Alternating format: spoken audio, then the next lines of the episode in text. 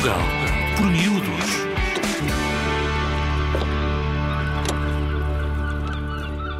Dom Pedro I foi um hábil governante que não se deu à vontade de uma nobreza ociosa com ambição e vaidade. À nobreza e à doença deu combate decidido e andou de terra em terra para nada ficar esquecido. Mas na história o que ficou foi a marca da paixão por ter encontrado em Inês, a dona de seu coração. Seu nome era Inês de Castro e dela fez sua rainha, mãe dos seus filhos e senhora dos muitos sonhos que tinha. Bom, estamos aqui em direto do mosteiro de Alcobaça, onde está sepultada Inês de Castro. Eh, Neste magnífico eh, túmulo que está aqui, eh, vamos estar a fazer a cobertura deste evento durante todo o dia de hoje. Ah, e parece, parece que temos aqui, exato, temos aqui duas populares. Vamos falar com elas.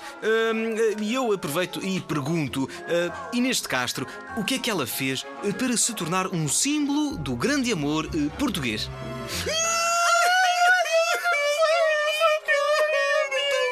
Certo, certo, certo. claro. Eh, Foi coroada rainha já depois de ter morrido, não é? Com certeza, com certeza, claro, claro que sim. Bom, eh, tem um túmulo em Alcobaça junto do rei, eh, seu marido. O meu marido? O teu marido? O teu marido? O meu marido? O Arnaldo. O meu Arnaldo? Sim, o Arnaldo e a Inês Eu- Castro. o meu-. Arnaldo! Bom, eh, já agora, o que dizem os seus olhos? Quis o interesse do Estado que lhe roubassem a vida. E Pedro deu a quem a matou a sorte que achou merecida. Quiseram chamar-lhe cruel por nunca ter perdoado, mas o coração de Pedro quis morrer apaixonado.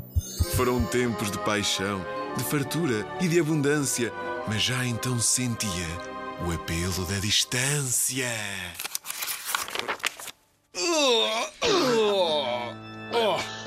Remédios havia poucos para os males mais cruéis.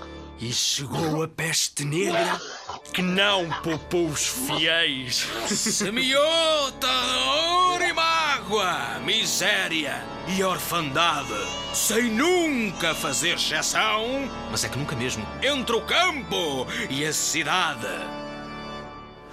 E chega ao fim esta idade que nos livros se diz média e que passou a galope, como cavalo sem rédea. Morto o rei Dom Fernando, ficou a crise aberta. Findava a dinastia, meio de uma era incerta, digo eu, não sei o certo. E lá entro eu em tom de repórter que apregoa o que fazem os espanhóis movendo o cerco a Lisboa. Querem ter por sua conta o destino desta terra. Mas chega um mestre de avis e, sem temor, lhes faz guerra. No Novas, no Alentejo, é o comandante à altura dos desafios que lhe lança. Esta prova é pá que é tão dura. João das regras, doutor, das leis que fazem mudar, ajuda João a sentar-se no seu trono para governar. Uhul! E já o povo se junta para saudar a dinastia que nasce de um novo reino em clima de euforia. Se uma palavra bastasse para tudo resumir, dir-se-ia que este tempo foi tempo de descobrir. De Dom João a Dom Henrique até Alcácer Quibir, vemos um povo pequeno, mas com sede de se expandir.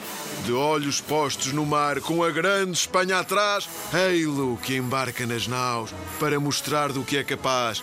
Já com Ceuta conquistada e sem ter barcos a pique, sonha em Sagres, bem desperto, o infante Dom Henrique! Mas será que arriscamos tanto de nós na aventura só para pôr a cruz de Cristo com grandeza e com bravura? A esta pergunta opõe-nas uma entremoil, há uma voz que responde com a razão mercantil. Mas a história não ficará por aqui. Ainda faltam as naus, as bússolas e os quadrantes. Porque só saberemos o Portugal que somos quando aprendermos o que fomos antes. Fica atento a esta história. E as aventuras que hão de vir. Sonha agora com estes heróis Que isto vai ser só curtir!